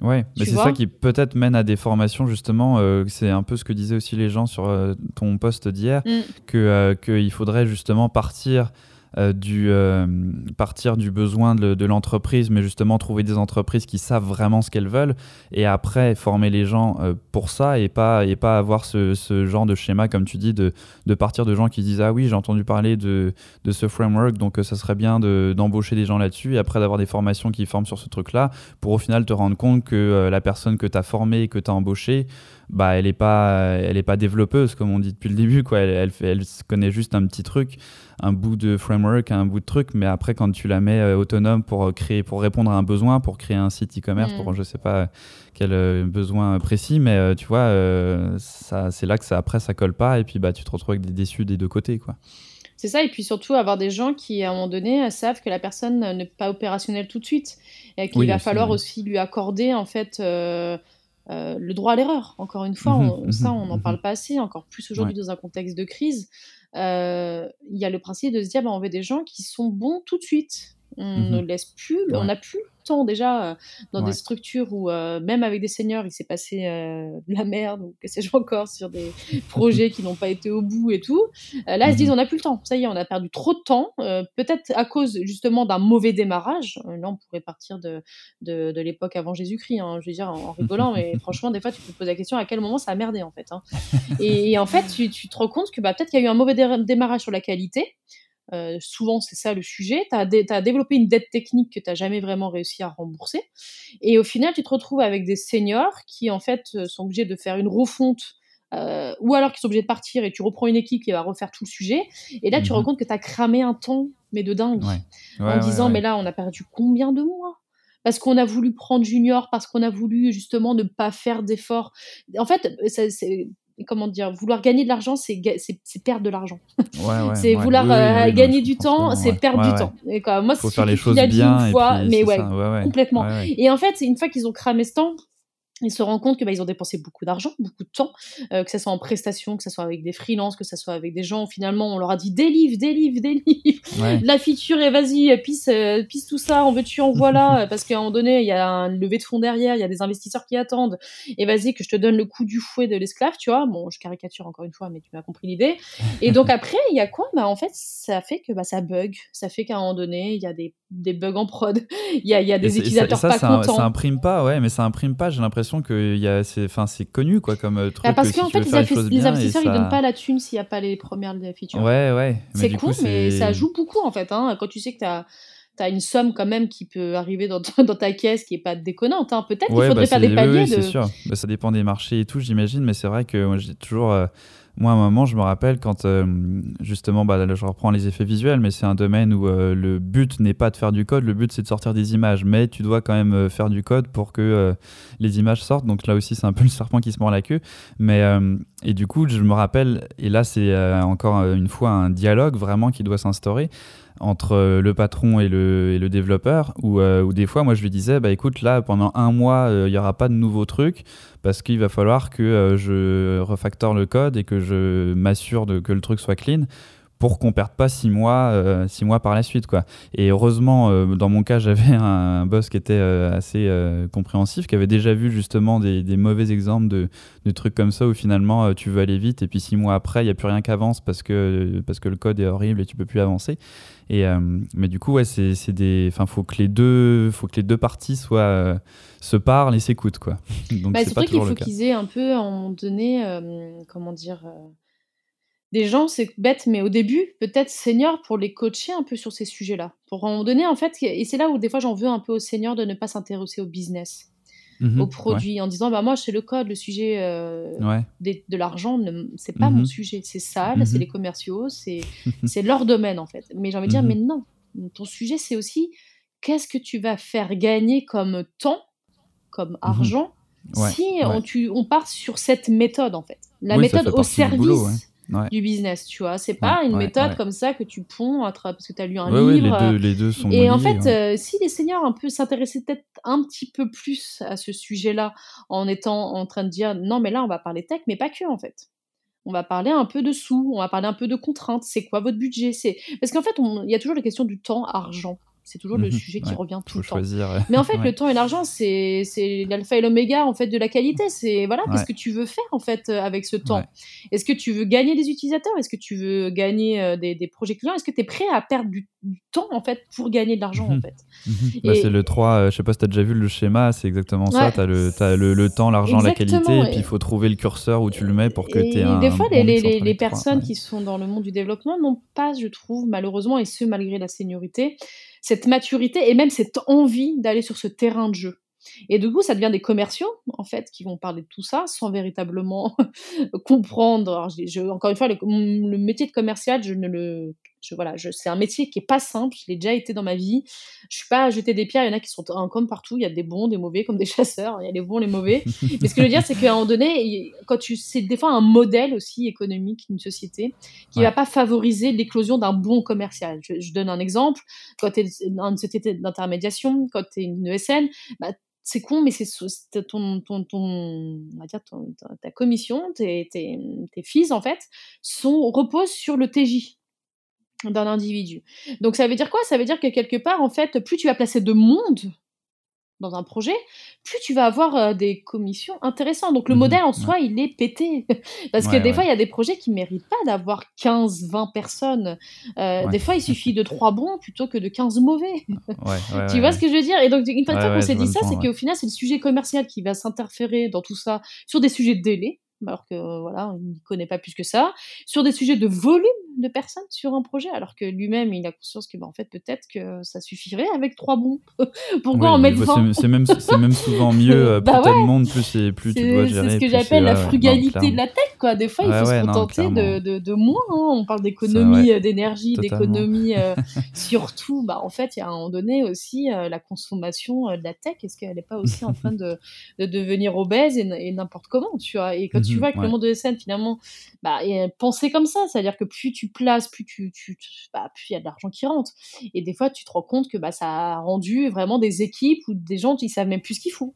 il y a du front-end, il y a du back-end, il y a du full stack. Euh, lui, on sait pas trop ce qu'il fait, mais bon, il est là. Et à un moment donné, il faut bien qu'il termine sa mission. Et puis le commercial en dessus qui va dire non, mais garde-le quand même. Euh, euh, là, euh, il, on, tu vois, il peut y avoir aussi des, des, des côtés bons, euh, échange de bons tips, tu vois, échange de bons procédés. Et donc, au final, on se retrouve vraiment dans des, dans des, dans des contextes organisationnels où finalement la qualité, on en parle quand ça commence à être compliqué, niveau utilisateur, niveau contrainte, niveau charge, niveau. Alors que ça devait être le sujet premier, quoi, tu vois, de discussion, quoi. Oui, oui, c'est comme c'est ça, c'est des choses qui se, qui se parlent les unes aux autres et tu peux pas, tu peux pas isoler chacun de ces aspects-là de son côté. Il faut que ça il faut enfin c'est ça c'est vraiment le triangle avec bah chaque, chaque personne qui tire de son côté et qui, qui fait que tu peux arriver au milieu des trois et avoir un truc qui marche et puis mine de rien le modèle ESN aussi a rendu quelque part euh, euh, là presque c'est de la psychologie je veux dire mais je, ne suis pas psychologue hein, mais, mais on va aller sur ce sujet c'est la question d'un moment donné de la frustration d'attendre. C'est con mais tu vois euh, même aujourd'hui, c'est un sujet social. Je veux dire, euh, tu ne veux pas attendre trois semaines avant d'être livré. Tu passes par mmh Amazon, tu veux être livré demain. Euh, et j'ai envie de dire qu'on est vraiment sur ce sujet avec le monde de SN aussi. C'est-à-dire qu'il mmh il y a plus cette, quelque part cette frustration euh, bah, d'attendre, d'avoir des bonnes personnes de bon niveau, de les former, d'avoir des gens qui vont quelque part de chercher. En fait, c'est con, mais tu vois, de, de rien de, de mettre l'effort à chercher des gens. Mmh tu sais que c'est d'une galère absolue tu fais mhm. l'effort de garder les gens. Mhm. c'est quoi, mais c'est tellement dingue de, de, le temps que tu perds. Quoi, c'est pas du temps perdu, moi c'est mon job, mais pour beaucoup d'entreprises c'est du temps à côté des fois, c'est pas leur job principal. Euh, elles auraient ça déjà en contrainte. Elles prendraient soin des individus, elles formeraient les individus. Mais dès l'instant que tu passes par un schéma interchangeable où les individus, tu leur dis ciao, bye bye, hop, tu m'en ramènes un autre, un autre wagon, etc bah, en fait, elles sont plus dans cette notion-là d'attendre. Et donc, la notion du temps est complètement des, biaisée, déformée, en fait. C'est ce que je disais tout à l'heure sur le fait de aussi quand tu donnes à quelqu'un, euh, la personne te donne en retour et, euh, et justement si tu de ce phénomène d'avoir des gens après qui, dans des marchés où ça bouge beaucoup, de ne pas réussir à garder des gens et puis à se dire ah, on va mettre une table de ping-pong, on va leur donner des croissants et mm. puis de la bière le vendredi. Et alors qu'en fait, le problème, c'est que tu. Enfin, c'est pas, il suffit pas juste de foutre une table de ping-pong, quoi. C'est que euh, c'est que c'est plus loin que ça, quoi. C'est que sur la façon d'embaucher les gens, la façon de les, euh, les considérer, c'est pas, pas là dans mm. sa globalité, quoi. Donc, ouais. Je vais, euh, je vais avancer avec deux, trois autres questions que j'avais sur des sujets, euh, des questions qu'on m'avait posées. Bah, j'en ai une euh, qui m'intéresse pas mal parce que j'ai beaucoup de gens qui arrivent sur le Discord justement ou dans mes formations générales. on parlait des, des, keywords un peu tout à l'heure, les, les mots-clés qui font vendre de tous les côtés. on entend beaucoup parler justement de data science, de web, de machine learning, d'intelligence artificielle, etc. Et je me demandais de ton côté, est-ce que, est -ce que tu vois justement une une relation avec tout ça. Est-ce que tu as des centaines d'offres d'emploi sur euh, du web, de la data science, du machine learning ou au final, est-ce que euh, c'est une très faible partie de ce que tu vois euh, Alors déjà, au ta niveau question, du marché j'ai l'impression, c'est en gros, est-ce que tu as des off tech hein? Parce qu'au final, tu parles de web, data, IA. Ouais, bah. Donc oui, mais justement, oui, oui. Non, mais non, mais qu'est-ce qu'il y a en, tu vois, parce que au final, tout est, tu vois, que le machine learning est partout dans nos vies, mais que tu as trois, as trois mecs qui font tout, quoi. Bah, alors déjà, effectivement, le, sujet de la data, je la verrai dans deux contextes. Un contexte où c'est le métier de l'entreprise. Par exemple, son sujet, c'est de euh, par exemple, tout ce qui est retargeting publicitaire, Criteo, euh, l'adtech. Euh, bon, le métier en soi, c'est quand même de une gestion optimale de la donnée pour une revente. voilà. En gros, c'est le mmh sujet de la donnée est central dans le mmh métier. Quoi. et donc là, j'ai envie de te dire que là, oui, que ce soit en start-up, PME, le besoin, il existe. Après, le sujet de la donnée dans le sens euh, gestion de la data dans un grand groupe, par exemple, avec euh, un, schéma d'avoir euh, un responsable data qui va gérer des pipelines, etc., bah, mine de rien, le sujet de la data coûte très cher. Donc ça veut dire que généralement, c'est un sujet où, bah, en fait, il faut que tu sois quand même relativement mature pour pouvoir dire là, je mets un paquet de pognon là-dessus. Euh, que ça soit de, faire appel à des, à des éditeurs sur le sujet, que ça soit de, recruter des individus euh, compétents sur le sujet, que ça soit aussi euh, bah, d'investir ni plus ni moins des outils sur le sujet, que ça soit des outils big data, après. Parce que ça coûte, ça coûte quoi, vraiment. Et donc ça, j'ai envie de te dire qu'il y en a beaucoup moins en ce moment. C'est-à-dire que vraiment, j'ai l'impression que déjà, elles veulent quelque part maîtriser ce qu'elles ont déjà en mode optimisation déjà de ce que l'on a comme outil, mhm. comme on a comme individu, avec l'équipe que l'on a. Par exemple, un dev, s'il veut s'orienter vers la data, hop, on le fait monter en compétence, il va devenir un data engineer alors qu'il était dev. Euh, donc euh, optimisation sur aussi les outils, qu'est-ce qu'on garde, qu'est-ce qu'on enlève, est-ce qu'on rajoute des clients si on a de nouveaux clients, etc. Donc il y a vraiment ce côté euh, déjà qu'est-ce qu'on optimise avec ce qu'on a. Et sur le recrutement, du coup, ça fait qu'on n'est pas là à, à comment dire à recruter pléthore de monde. Euh, surtout qu'au début, pareil, la data c'est un sujet qui a pris de la maturité aussi, je trouve mmh beaucoup. Euh, avant, on parlait de la data gestion, euh, bah voilà, d'une de, base relationnelle, non relationnelle. On était vraiment sur les balbutiants du sujet, c'est-à-dire que voilà, il y avait marqué big data sur ton profil, hop, on te recrutait, ça passait. On, il fallait faire deux trois bricoles, commencer à faire une impulsion sur le sujet de la data, on te prenait, ça, ça passait. Il y a beaucoup d'argent qui a été cramé, beaucoup de projets qui sont partis euh, voilà, en, sucette ou certains qui n'ont jamais vu le jour. Et donc, euh, mine de rien, il y a une, je trouve une sorte de maturité sur un donné. Qu'est-ce qu'on maintenant Quel est notre business plan, notre stratégie au sujet de la data Et j'ai l'impression qu'on est beaucoup moins sur des sujets un peu pompeux, hype. Euh, IA, tout ce que tu entends, etc. Mais vraiment sur des sujets très ciblés. C'est-à-dire que voilà, sur le sujet de la data, maintenant, on veut soit euh, optimiser euh, notre, notre donnée. Donc là, oui, peut-être qu'il y a la notion d'algorithmie, euh, il y a la notion effectivement d'intelligence, de, logiciel intelligent ou ce genre de choses. Donc elles veulent vraiment, sur un sujet précis, euh, faire appel à, comment dire soit effectivement des prestats ou à des gens en interne qui auront une polyvalence de compétences. qui, sont déjà passés par tout le tout le truc qui fait que ça arrive à maturation et c'est parce qu'en fait c'est plus un gros sujet où tu peux prendre plein de monde c'est un sujet précis euh, qui nécessite pas forcément le recrutement d'un data engineer ou d'un data scientist, mhm. euh, ou encore pas assez mature, donc on attend vraiment de bien maîtriser le sujet, etc. Et donc du coup, il va prendre peut-être un dev qui euh, pourra, à la marche, dans son job, dans sa polyvalence d'intervention, aller un peu sur les sujets de la data, par exemple.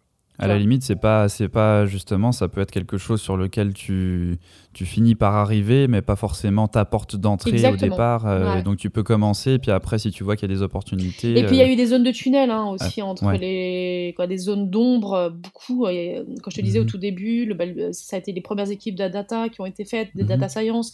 Puis mhm. finalement, la communication, parfois, les, les, sujets des uns et des autres n'étaient pas clairs. le sujet de data science, bah, des algos, le sujet de, de mettre en prod l'algo, tout ça, à un moment donné, bah, des fois, les gens ne se comprenaient pas, ils n'étaient pas tout à fait sur la même façon de voir le code. La data engineering n'a jamais, ça je caricature encore une fois, mais peut-être que sur les sujets de développement, c'est pas trop son sujet. Donc du coup, euh, le développement était peut-être un moyen et non et, donc, du coup, ça, ça restait très à la marge et donc euh, le code n'était pas forcément toujours très propre, etc. Donc, à un moment donné, bah, en fait, ils se sont rendus compte aussi en faisant une big picture que, bah, en fait, il y avait pas mal de problèmes de dysfonctionnement organisationnel, de compétences aussi. Et donc, ils se sont pris le temps un peu de qu'est-ce qu'on fait? Est-ce qu'on recrute de nouvelles personnes? Est-ce qu'on forme, justement? Est-ce qu'on change le, le, curseur du profil? Est-ce qu'on va pas plutôt chercher un dev qui veut devenir data engineer plutôt qu'un data science qui va devenir un data engineer, tu vois? Tu vois ce que je veux dire? Donc, du coup, ça, ça, ça, a changé un peu aussi la manière de voir l'organisation, euh, de voir euh, et donc de voir les recrutements. Ni plus ni moins. Même du côté recrutement, oui, c'est ça. En fait, c'est pas du coup, c'est pas tout noir tout blanc. Enfin, il y a, encore de la recherche du coup de ce côté-là. Exactement. D'accord. et euh, je me demandais, je vais, on, est rendu presque à une heure là. Euh, ah, mais qu'est-ce que tu parles beaucoup, Thibaut T'as vu ça Non, mais c'est super, c'est super intéressant. Euh, j'ai, je vais, j'ai envie de, de terminer puisqu'on a commencé avec les réseaux. Euh, j'ai envie de terminer avec les réseaux parce que c'est aussi une question que qu'on m'a enfin qu'on m'a demandé de d'élaborer avec toi et que je me pose aussi pas mal c'est sur le côté euh, quand on cherche un emploi tout ça moi personnellement, j'ai jamais, enfin j'ai fait un CV une fois au début euh, et puis euh, ça n'a pas servi à grand chose, j'ai l'impression. Et puis c'est toujours effectivement via et quand je dis réseau, c'est pas juste être sur LinkedIn ou quoi, mais mhm. aussi aller à des aller à des conférences, des trucs comme ça. Tu rencontres des gens qui parlent de toi, etc. Et puis finalement, de fil en aiguille, tu, tu te fais contacter souvent mhm. et sans forcément avoir besoin de chercher. Je me demandais, est-ce qu'aujourd'hui, tu penses que déjà, bah, euh, ça, je pense qu'on a tous un peu la réponse et que ça peut pas faire de mal d'aller dans des événements, etc. Mais même au niveau réseau, justement, réseaux sociaux, euh, être sur Twitter, être sur LinkedIn, etc. Est-ce que tu penses que c'est indispensable, voire. Euh, enfin, que c'est, j'allais dire, primordial, voire indispensable? Voilà, c'est ça que je voulais dire. Alors, moi, j'ai envie de te dire. Ou est-ce qu'on peut s'en passer et puis juste arriver avec son CV et puis ça suffit, tu vois? Alors, déjà, il y a deux choses. C'est qu'effectivement, mhm. moi, j'adore faire le lien avec le le, le, mine de rien, le PO adapte-toi à, l'utilisateur. T'es mmh développeur, il faut que tu t'adaptes à l'utilisateur. C'est qui qui va utiliser tes compétences? C'est l'entreprise. Il y a effectivement le réseau qui, quelque part, euh, te connaît, lui. Euh, a priori, il a peut-être déjà vu, il t'a déjà vu coder, il a peut-être déjà vu tes bouts de code.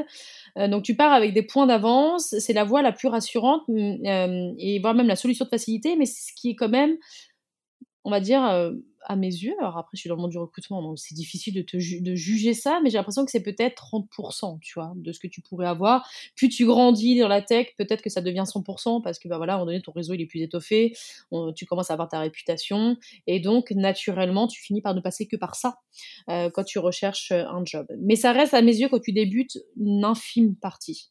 Même si, pour le coup, la probabilité de transformer d'aller au bout est peut-être plus forte, mais ça reste une infime partie. Donc déjà, il faut aller sur les deux sujets, c'est-à-dire le réseau et puis aussi tout un tas de mondes euh, qui sont donc les recruteurs, hein, euh, on existe mhm. encore, mhm. peut-être pour plus trop longtemps, mais voilà, il y a les recruteurs, les employeurs, etc., euh, à qui on confie justement les projets en recrutement et on va pas se les exclure sous prétexte que bah voilà, on a les réseaux.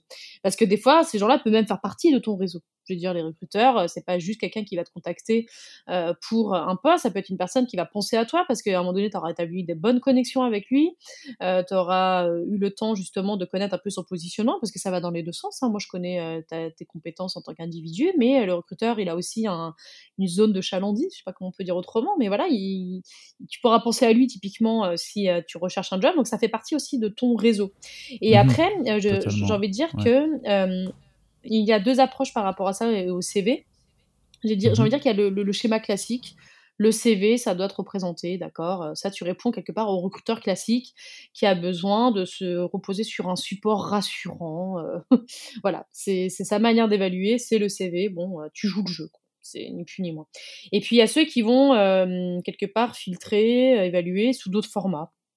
Et donc, cela, j'ai envie de dire, c'est presque à mes yeux, les recruteurs les plus intelligents, dans le sens où ils ont une intelligence de situation, ils vont au-delà du CV. Il y en a, ils arrivent à faire les deux, hein, le support, si je peux me permettre, je m'estime peut-être dans ces catégories, c'est-à-dire, voilà, j'utilise le support parce que ça rassure un client qui n'est peut-être pas mmh exactement câblé en même niveau de maturité de recrutement que moi, mais en même temps, mmh je vais aussi demander un exercice d'écriture, par exemple. je vais pousser mmh des GitHub je vais, pour dire que, bah, en fait, le candidat n'est pas qu'un CV, mais c'est un individu avec sa personnalité.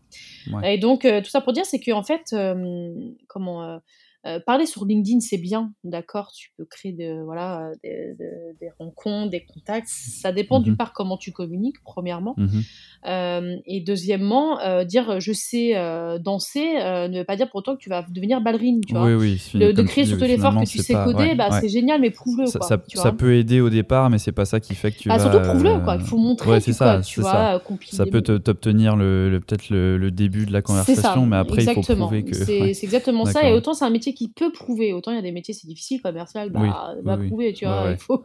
Euh, voilà, même si tu arrives quand même à prouver par ton expérience passée, c'est pas mhm. évident. Euh, il y a d'autres métiers où tu peux pas, mais le code, tu peux. Tu as du repo euh, sur GitHub, tu as des projets perso que tu peux mettre en avant. Et donc, c'est là où j'en viens un peu au format aussi, c'est que tu peux faire un CV très classique et puis derrière faire un portfolio de mhm, projets qui va mettre en avant bah, ton rôle, ce que tu as appris, ta stack, quitte à ce que tu fasses même des vidéos sur comment tu vois le code, comment tu as envie de t'inscrire dans une entreprise. Après, il faut pas non plus en faire des caisses, hein, mais déjà rien que sur euh, d'alimenter un blog, d'alimenter un GitHub et euh, de, de, t'inscrire dans des communautés visibles, influentes, mmh où il y a des gens seniors comme juniors, bah, mmh déjà voilà typiquement ton Discord j'imagine que ça a favorisé peut-être des embauches tu vois. Euh, mmh d'autres c'est d'autres euh, le Slack par exemple de Michael Azerar bah, il y a beaucoup de mmh juniors et des seniors. Euh, par exemple des communautés à Cure Job qui vont aider dans le freelancing. Donc déjà d'être proche de ces communautés pour un peu te dire bah, la réalité du marché c'est aussi leur regard tu vois. C'est pas que moi tout seul où il y a en plus une communauté qui est victime du syndrome de l'imposteur où je suis nul etc et des fois il y a la compétence que j'appelle inconsciente qui est qu'en fait tu sais faire des choses que plein de gens ne savent pas faire en fait. Mmh mmh et ça, il faut se confronter, il faut discuter, il faut parler, euh, il faut euh, quelque part ouvrir ta porte. Genre, je parlais d'ouverture tout à l'heure. Euh, c'est ouverture à un besoin, à un projet client, mais aussi au monde dans lequel tu, nages en fait. Hein, et c'est pas juste, tu es dans ta bulle et du coup, tu vois pas le dehors quoi. Même si on est, confiné, tu vois. Oui, en ce moment, on n'a pas trop le choix. Mais, c'est marrant parce que ça rejoint une, une, des questions que j'avais aussi sur le. Parce qu'il y a beaucoup de gens. Euh, alors, euh, pourquoi Moi, j'ai un peu ma petite idée euh, du pourquoi il y a autant de gens qui veulent être freelance, mais parce que justement, bon, on voit tellement de vidéos qui nous vantent à quel point c'est bien.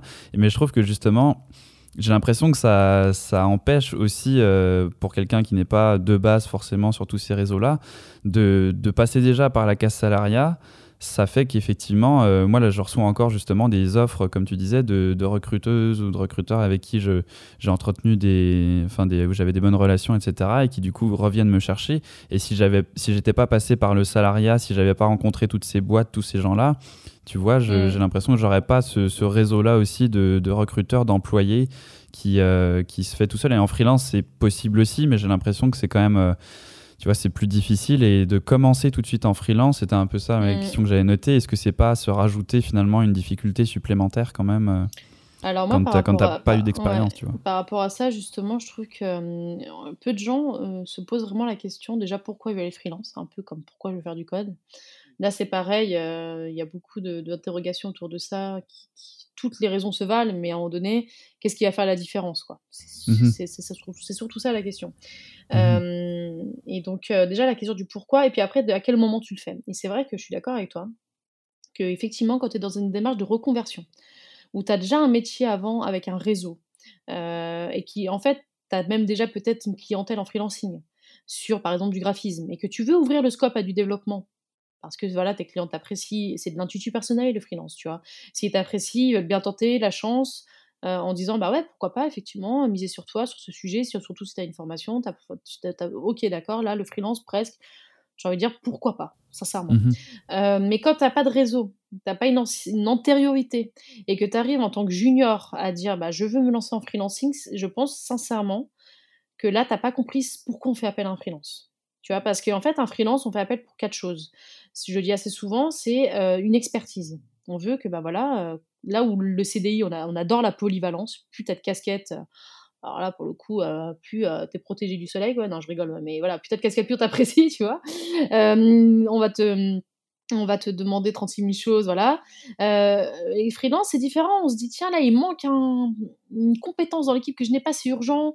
Euh, j'ai besoin de régler des problèmes de performance, des sujets autour du back-end, du front-end, ou, euh, ou et donc là, on va se dire, tiens, là, on a besoin d'une expertise manquante. Hop, on prend le freelance qui est opérationnel immédiatement. On se pose pas la question, on est prêt à payer cher, parce que c'est plus cher qu'un salariat. Quoi, plus cher après, la question, c'est pareil, il y a des, débats autour de ça, mais à l'instant T, tu es une startup, bon, tu te dis certainement que ça coûtera plus cher en freelance, et donc euh, tu es prêt à mettre la, la sous sur la table parce qu'il y a l'expertise en face. Ensuite, il y a le deuxième cas de figure, c'est euh, dans le côté corporate hacking, c'est-à-dire, bah voilà, euh, je veux du coaching, j'ai pas réussi à faire bouger les lignes chez moi, ou mhm. alors je passe de startup à scale-up, il faut industrialiser les process. il se trouve que bon, là, clairement, j'ai besoin d'éclairage sur un moment donné les problèmes organisationnels qui sont en train d'être de, d'être créés, comment je me fais accompagner par quelqu'un d'extérieur. Voilà, je pense être peut-être plus dans cette catégorie, tu vois, de freelance. Typiquement, moi, je suis une mhm. personne extérieure qui apporte un regard, qui conseille, mais en aucun cas, je ferai le job des recruteurs en interne, tu vois. Et des fois, les développeurs et les, les techs sont, ont ce rôle-là. On les voit dans des coachs agiles, des coachs craft, euh, des coachs process. Quoi. Bref, tu as plein, plein de métiers là-dedans. Euh, et le troisième point, c'est tu démarres ta startup, tu sais pas où tu vas, tu as besoin euh, des gens dans, le démarrage de ton entreprise. Euh, tu dis, bon, euh, je sais pas si on va durer longtemps, mais au moins en freelancing, mhm. il y a le principe de se dire, bah voilà, les gens ne sont pas euh, attachés à l'entreprise. Tu peux faire une première, une première passe avec quelques freelances au début, puis après, c'est ce que j'appelle de la location d'individus, puis après, tu décides d'acheter des gens. ah bah tiens, à un moment donné, il faudrait peut-être acheter l'appart, tu vois. là, on se stabilise, on, on achète les gens, quoi. Bon, c'est caricatural, mais c'est pas loin de ça quand même. et euh, du coup, là, euh, t'es un peu couteau suisse, tu sais un peu tout faire. Euh, t'es un peu le, mhm. la personne qui va, en tout cas, tout faire. encore une fois, ça dépend à quel niveau on est. Hein. Si c'est au début de l'entreprise, bon, c'est des développements back-end, un peu de front-end, mais les sujets de data ops, c'est peut-être pas, c'est encore un peu précoce. Sauf si évidemment le métier c'est de la data, quoi. Bon, bref. Et donc là, on se dit, voilà, couteau suisse, technique ingénieur, je caricature encore une fois, mais bon, une personne qui sait tout faire. Quoi. Et le troisième et quatrième point, c'est du salariat déguisé. C'est-à-dire qu'effectivement, euh, bah après, il y a du salariat déguisé qui sont nobles. Hein. Je veux dire, il y a des projets avec de trois ans dans une boîte euh, où les gens ont appris des trucs. Euh, encore une fois, il faut juste accepter, mhm. quoi. Hein. Il faut savoir. Oui, oui, il faut que ce soit clair. Il faut que ça soit clair, tu l'acceptes. Ok, je vais rester deux gens chez toi. C'est comme du salariat, mais tu vas apprendre plein, plein de choses, hein, encore une fois. Mais il faut en avoir conscience que des fois, c'est souvent à ce moment-là qu'on fait appel à des juniors. On se dit, tiens, mhm. une personne de plus dans l'équipe parce qu'à un moment donné, bah voilà, euh, on va pas euh, le, payer très cher, on peut le lâcher à tout mmh moment, on n'a pas besoin de parler de PE, de couper, etc. Donc en fait, t'es pris pour de mauvaises raisons, quoi. tu vois, en tant que freelance, c'est-à-dire que t'avais pas les avantages d'être formé, parce que junior, bah, au final, quand t'investis sur un junior, même si aujourd'hui ça se discute, mais quand même, à la base, on investit mhm. pour te former. Quand t'arrives arrives sur le marché en freelance en disant, bah tiens, je suis junior, est-ce qu'en plus vous pouvez me former? Euh, Oh, Coco, là, t'as craqué? Bah non, tu viens en CDI chez nous, en fait.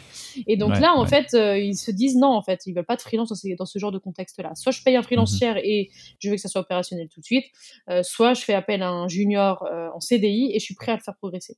Mais il y a le côté vraiment, et après, c'est presque français ou je sais pas, c'est culturel. Là, pareil, j'en viens des schémas presque psychologiques, c'est que on a bien possédé euh, l'individu, mhm. euh, c'est-à-dire mhm. que bah voilà, c'est un système féodal des fois l'entreprise, hein.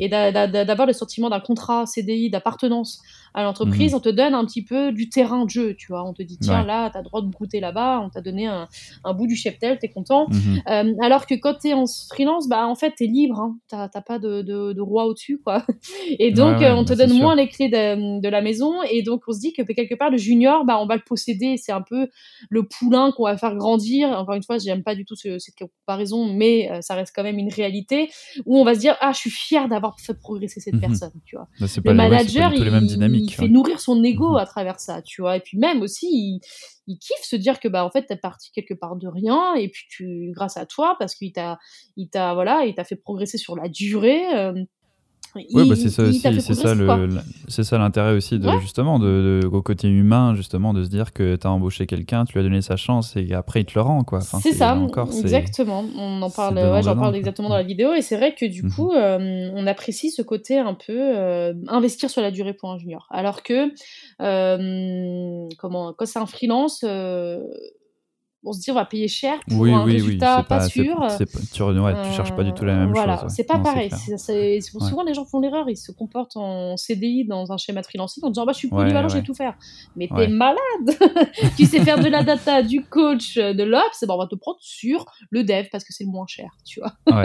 Faut jamais faire ça. un positionnement, un, un, sujet qui soit vraiment clair, euh, quitte à ce que mhm. ça soit une sorte de t'écharpe, hein, c'est-à-dire une base claire, un bon positionnement, mais que tu t'ouvres à d'autres sujets, c'est très bien. Je veux dire, il faut pas non plus cloisonner, tu vois. Mais mhm. par exemple, développement back-end, c'est un écosystème sur quoi tu es positionné, tu connais la programmation, euh, je sais pas, fonctionnelle sur ce sujet, mais par contre, tu t'intéresses au front-end, à des sujets data, parce que voilà, Spark, euh, Scala, forcément, tu touches, par exemple, à de la data, mais que tu es une base euh, forte, quoi.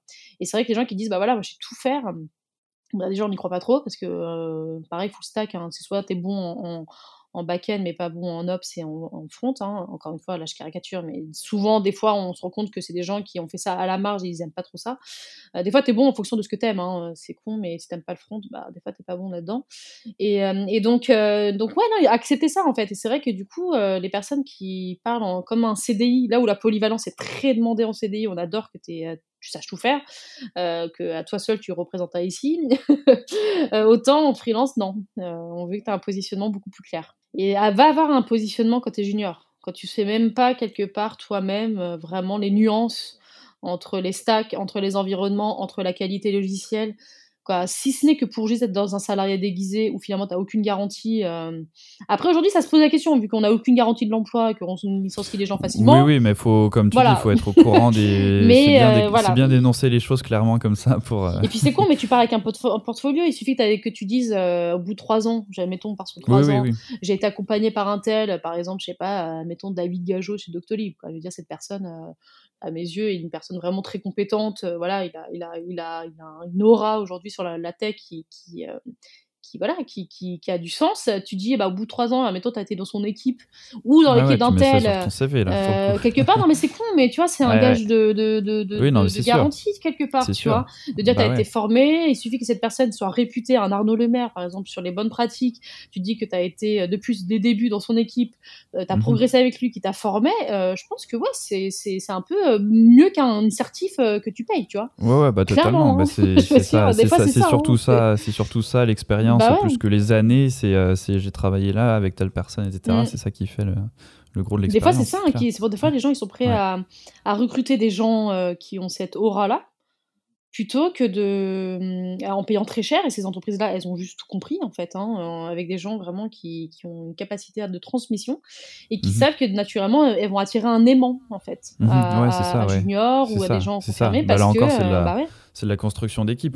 Euh, tu, tu, tu embauches pas des gens comme ça. et ça, euh, quand tu es freelance, euh, bah, ça fait partie de ton portfolio, ça fait partie de ton positionnement. Bah, voilà, moi, souvent ils le disent comme ça hein, quand ils se lancent à leur compte. voilà, moi j'ai été accompagné par, oui, fait ça. exactement, par cette personne qui m'a appris le no estimate, etc. Bah, comme tu dis, c'est rare que tu commences. Bah enfin, c'est ça aussi la difficulté, quoi. Commencer freelance, comme tu dis, si tu es junior en plus, t'as pas de, pas d'expertise à mettre en avant, tu mm. t'as pas d'expérience à mettre en avant, t'as pas grand chose à mettre en avant qui justifie bah, le fait qu'on va aller chercher. Et c'est un petit euh, peu ce que fait n'importe quel artiste, hein, que ça soit un, sport, un sportif, en te disant qu'il a appris du, aux côtés de tel grand euh, sportif, bah que ce soit un artiste dans le chant qui te dit que bah voilà, il a eu mhm. le, mentor euh, qui est super connu dans le. voilà, c'est con, mais ça te donne une sorte de label, de reconnaissance marché qui fait que là, potentiellement, on peut dire que si tu as eu ces bonnes pratiques-là, tu es une personne viable et en plus de ça, il suffit que la personne qui t'a euh, quelque part accompagné te recommande parce que les freelances c'est beaucoup de recommandations à recommandations entre euh, pairs et puis surtout entre CTO et cofondateurs. Il suffit que bah, cette personne euh, elle te donne euh, ouais, un, gage de, voilà, de, recommandation derrière, bah mhm. oui, ça passe beaucoup plus facilement. Quoi. Ouais, puis c'est ça, et puis ça fait partie du réseau, du coup, mm. comme on disait, c'est pas juste euh, aller poster sur LinkedIn et tout ça, c'est un, un truc qui se construit de plein de façons différentes. Tout à fait. Et les vecteurs, euh, c'est con, mais quand il dit Macron, je traverse la rue, je te trouve un job, oui, c'est pas le fait de traverser la rue qui fait qu'il trouve un job, c'est parce qu'il s'appelle Macron, tu vois. non, mais c'est ça, en fait. Hein, oui, oui, non, mais c'est sûr. oui. Hein, et, après, toi, t'essayes, et puis pourquoi bah, ça marche bah pas? bah, Parce que t'as pas le. Voilà, c'est ça. Mais ça, on le dit pas, tu vois, mais c'est une réalité. Je veux dire, là où il avait raison, c'est que oui, effectivement, il s'appelle Macron et ça passe. Quoi. Mais, euh, mais, mais, des fois, dans la texte, c'est ça. Je veux dire, moi, j'ai eu des fois des recommandations des personnes. Je me suis dit, ah tiens, intéressant. Et puis, il suffit que cette personne euh, qui, a, qui a un bon vecteur t'en parle bien, qu'elle te, te dit, mhm. soyez rassurés, j'ai codé avec mhm. elle, elle est ultra compétente, vous pouvez y aller les yeux fermés. Bah, c'est cool, mais tu gagnes en, niveau de de, de, de, de, comment dire ça de, comment dire ça t'es rassuré quoi. Dans ton niveau de, de, t'as besoin d'être rassuré t'es carrément rassuré quoi. C'est pour ça que toutes les expériences que tu as après enfin c'est ce qu'on dit souvent le ton, ton dernier euh, enfin pour le réseau quoi il faut euh, ça s'entretient quoi. C'est quelque chose qui euh, tu vas passer d'une personne à une autre, etc. Et puis s'il y en a cinq comme ça qui disent que du bien de toi, bah, à un moment tu te dis bon bah cette personne-là, elle peut pas. Euh, si tout le monde, tout ce que j'entends, c'est que du positif. Euh, mm, mm. Et inversement, hein, il y a dans oui, oui, sens inversement. Aussi, hein. oui, mais c'est pour ça qu'il faut, ouais, faut, faut pas. Euh, il y a ça aussi, faut quoi. Pas se reposer sur ses lauriers. oui, oui. Ah bah non, là, il est très bon techniquement, mais ou très bonne techniquement, mais humainement parlant, c'est pas possible. Oui, oui, bah ça c'est sûr. Faut ça c'est pareil. Alors pas forcément bon, mais tu vois, tu dis à un moment donné, se remettre en question. Des fois, tu. Oui, oui, enfin, oui, oui, c'est ça. Moi, c'est ce que je dis des fois à des techs. Bah, d'humilité, quoi. De, mais personne leur dit, en fait. C'est surtout ça, tu vois. C'est qu'il y a des gens, en fait, personne leur dit là, ce que tu dis, c'est n'importe quoi ou alors euh, il faut pas le dire comme ça c'est pas bon mmh que ça soit mmh euh, des fois des expressions après moi je dis ça mais je suis pas la mieux placée pour parler mais des fois des expressions ultra vulgaires ou euh, l'usage de l'anglais par exemple ou les fautes d'orthographe mmh c'est con mais au moins prendre des cours j'en sais rien tu vois mais des fois c'est personne leur dit parce que en fait les recruteurs n'ont pas le temps, on est toujours sur le même schéma, ou alors euh, euh, ils sont pas prêts à entendre aussi. Des fois, tu oses dire des choses, euh, tes recruteurs, tu oses dire le feedback haut et fort, sans détour, tu te prends une soufflante avec des insultes où tu fais là c'est foutu quoi. Mais, mais voilà, ce que je veux dire c'est que des fois la capacité à à entendre vaut plus que tout ce que tu peux être. Tu peux pas te toi, on peut pas te changer. Je veux dire, à un moment donné, t'es comme t'es, euh, voilà, on va pas. Mais te te dire que pour t'intégrer sur un milieu professionnel, il faut que tu fasses un effort qui n'est pas naturel, parfois. Bah, c'est important. Moi, il y a plein de choses où je suis obligée de faire des efforts et parce qu'il faut que je m'adapte à un contexte et à un environnement, tu vois. Mais, mais ça, il faut en avoir conscience, tu vois. Oui, et puis ça se travaille, comme tu bah disais, donc c'est pour ça. Bah écoute. Euh, ouais, plein de choses à dire, quoi. ouais, c'est sûr, mais c'est euh, comme tu dis, c'est des trucs qui se, qui se travaillent, ça c'est pas inné, et puis plus on en fait, et ça peut être bien, justement, euh, comme on disait au début, d'avoir ces possibilités de, de s'entraîner là-dessus par rapport à ce que tu disais que tu, que tu permettais de faire complètement, avec les gens qui viennent te voir, donc ça c'est cool. Ouais. Bah écoute, ça, ça, fait le tour de, de mes questions, et puis je pense que ça va répondre à beaucoup de questions aussi que les gens se posent. Donc, euh, je te remercie beaucoup pour le, pour le temps que tu as pris pour, euh, pour cet échange. Et puis, euh, comme je dis souvent, quand c'est des conversations comme ça avec tellement de questions, au pire, on fera une saison 2. dans, dans, dans, six mois, on reviendra et on verra comment ça, comment ça a bougé entre, le moment, entre les deux moments. Moi, j'espère bah, en tout cas que voilà, pour les personnes en reconversion, les personnes juniors, qu'il va y avoir un peu un réveil aussi. Mhm, ouais euh, des, des, employeurs, des... et puis un réveil personnel aussi, quoi. Ça va dans les, c'est toute une chaîne à, revoir. Oui, c'est comme tu dis, c'est un, c'est un, c'est un écosystème. Il y, a, plein de gens, il y a des, il y a des maillons partout. il faut que tout le monde se parle, quoi. Exactement, et se remettre en question aussi, quoi. Je veux dire, encore une mhm. fois, euh, le recruteur, l'employeur, à un moment donné, d'avoir que des seniors dans une équipe, c'est bien. Ok, ça roule.